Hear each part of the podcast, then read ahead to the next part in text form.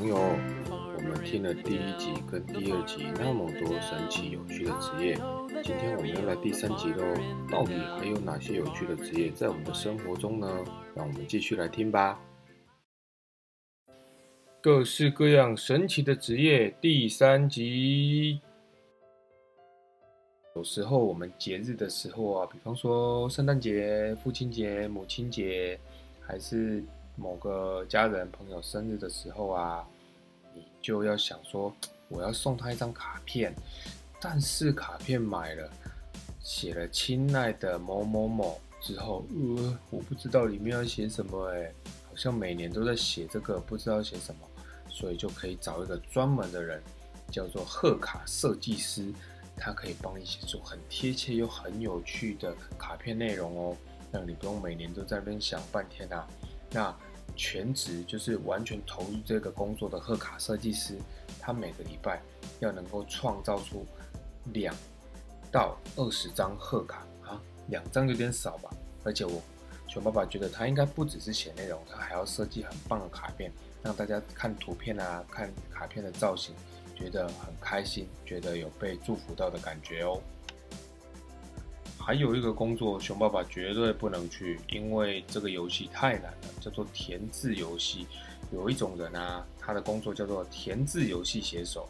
大家有看过有一些杂志或者是报纸，它会有一些格子，然后交错这样要你填字，然后去做文字的接龙。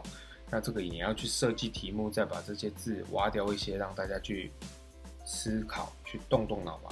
那填字游戏写手，他每次就要花一周到一个月的时间去想一个哦非常棒的填字游戏，让喜欢挑战这些游戏的玩家绞尽脑汁，还玩得很快乐呢。啊，熊爸爸每次看到这些填字游戏啊，就赶快逃走，因为实在是太难了啦。那。接下来再讲一些很有趣、很好玩的工作好了。有些工作听起来哦，就好像很好玩哎。有一种人，他的工作叫做玩具设计师哦，大家都喜欢玩具吧？那玩具设计师他要做什么呢？他需要有很丰富的想象力，才来设计出人人都喜欢、都想要的玩具哦。那只有想象力还不够啊，你还要知道很多玩具机械的原理，比方说。一个机器人要怎么样能变形成一台车，或者变成一个动物，或者一些组合的玩具，要怎么样在一个一个零件中组合的好，这些都要知道材料怎么运用，还有这些零件制造过程怎么设计哦，不是说啊我想着然后叫大家做就好，这些细节玩具设计师都要懂，还要熟悉小朋友会怎么样玩游戏，不然如果你设计一个太难的玩具，大家买回去不会玩，那也没有用啊。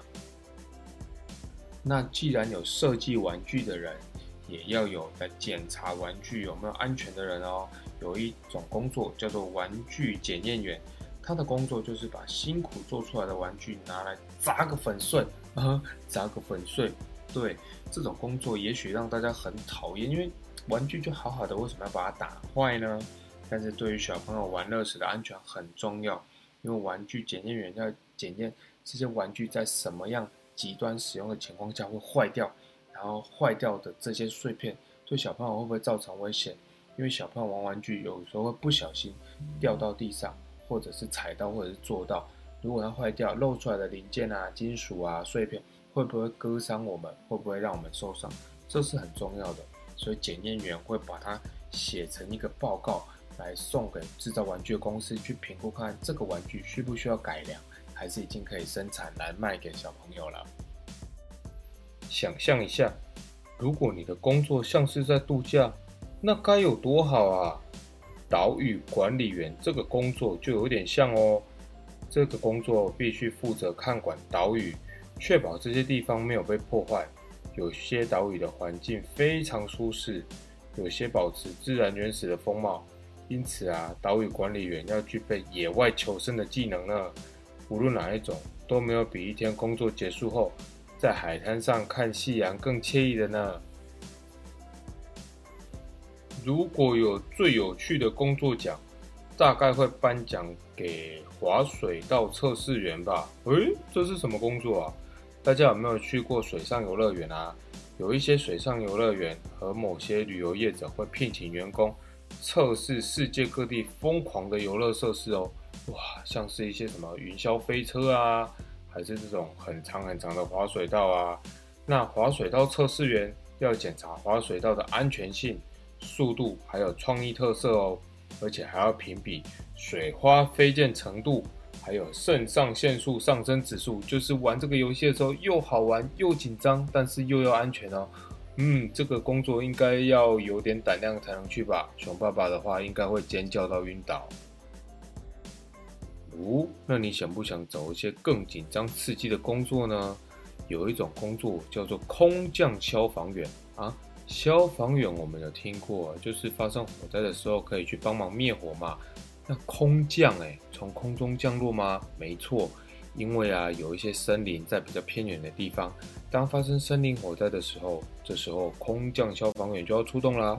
他们会穿戴着很重的装备，采取小组行动，从直升机上直接跳伞进入现场救火哦。而且还要根据气象条件、植被生态的不同。有时候花上数天甚至数周才能扑灭森林大火呢，嗯，是很酷啦，但是应该也是蛮危险的哦。紧张刺激的工作之外呢，还是要找一个比较轻松、可以好好休息的工作。哦，工作还可以休息，好像不错啊。这个工作叫做职业试睡员。职业试睡员不是那个嗜睡症的嗜睡，是尝试测试睡觉这个嗜睡哦。他们在白天睡觉还可以拿到薪水呢，但是啊，其实这些职业试睡员，他们主要是要协助科学研究、测试治疗失眠的新药，或者评估睡眠相关产品的效果。这份工作听起来很吸引人，但有时候不一定啊。像美国国家航空暨太空总署 NASA 在二零一七年进行了一项研究，目的就是为了保障太空人在太空中的安全。他们聘请了十二位志愿者，连续三十天躺在倾斜又倒立的床上睡觉，这样睡觉应该不会太舒服吧？所以啊，这份工作不一定轻松呢。嗯，小朋友，你是一个很有耐心的人吗？如果是的话，太好了。你有没有想过要当个遛龟人？呃，遛龟人不是那个地名六龟，高雄的六龟哦，是像遛狗。遛猫这个“遛”字，遛乌龟的人哦，在美国纽约啊，曾经有人刊登广告，征求一个帮忙照顾一只叫做亨利的乌龟。工作的内容是什么呢？带它去散步，还有清理它造成的脏乱。乌龟走路那么慢，动作那么慢，这应该花很长的时间吧？而且。我觉得乌龟好像不会造成什么脏乱啦，所以应该很多时候你都要等乌龟做下一个动作，你才能知道要怎么样帮忙它。根据事主所定的条件哦，遛龟人必须善待动物，也要善于跟人相处。因为啊，很多人看到你在遛乌龟的时候，都会停下来跟你聊聊天，看看到底什么事情这么有趣哦。所以啊，你除了对乌龟好，你还要对这些。乌龟的朋友的主人也一样够好，才可以得到这个工作哦。如果啊你很有耐心又很爱整洁的话，那么 IMAX 荧幕清洁工这个职务可能就很适合你哦。IMAX 是什么呢？就是我们去看电影的时候啊，有一种荧幕超级无敌大的哦。那这个荧幕呢，就必须要有适合的人去清理它，让它干净。这个荧幕有多大呢？宽二十二公尺，高十六公尺。那荧幕清洁工要把荧幕上的灰尘、食物，甚至口水擦掉。诶，荧幕那么远，怎么会有这些东西啊？对，就是这么厉害。差不多清理完一个荧幕的时间要花八个小时呢。而且这个巨大的荧幕有七层楼这么高，所以啊，一定要很多的耐心，还要有胆量，才能把这件工作做好哦。你喜欢耶诞节的气氛吗？是不是一年到头都在唱圣诞歌曲呢？那么你应该会喜欢接下来这一份工作哦。在英国雷克斯汉姆市有一家大型的超市，提供耶诞灯串整理员的工作。耶诞灯串整理员哦，就是圣诞树上那会发光的小灯泡，一串一串的小灯泡啦。那这个工作呢，条件要在三分钟内把缠绕在一起三公尺长的灯串迅速的解开，才能把这些椰蛋灯串整理好，卖给想要买的客人哦。哦，那那是一年到头都在做吗？应该没有，大家一年到头都会买椰蛋灯串吧？啊，灯串有很多应用啦，不一定是在椰蛋树上，但是。呃，大部分的时间是在椰蛋树上看到的，所以这个工作啊，要很会解绳索才会得到呢。有一种职业叫做职业排队员哦，嗯，大家一定有看过，可能某一些很有名的餐厅啊，刚开张的时候，还是一些很好吃的甜点啊，或者是一些限量商品在卖的时候，一大早就有人去排队，甚至啊，在开卖前的前几天，甚至前几周，就有人去搭帐篷排队呢。哇，其实排队很累又很花时间，所以啊，职业排队员负责帮别人排队购买最新款的电子产品或者是热食美食哦。每次排队几乎从几分钟到几个小时，像刚刚熊爸爸讲的，还有几天的啦。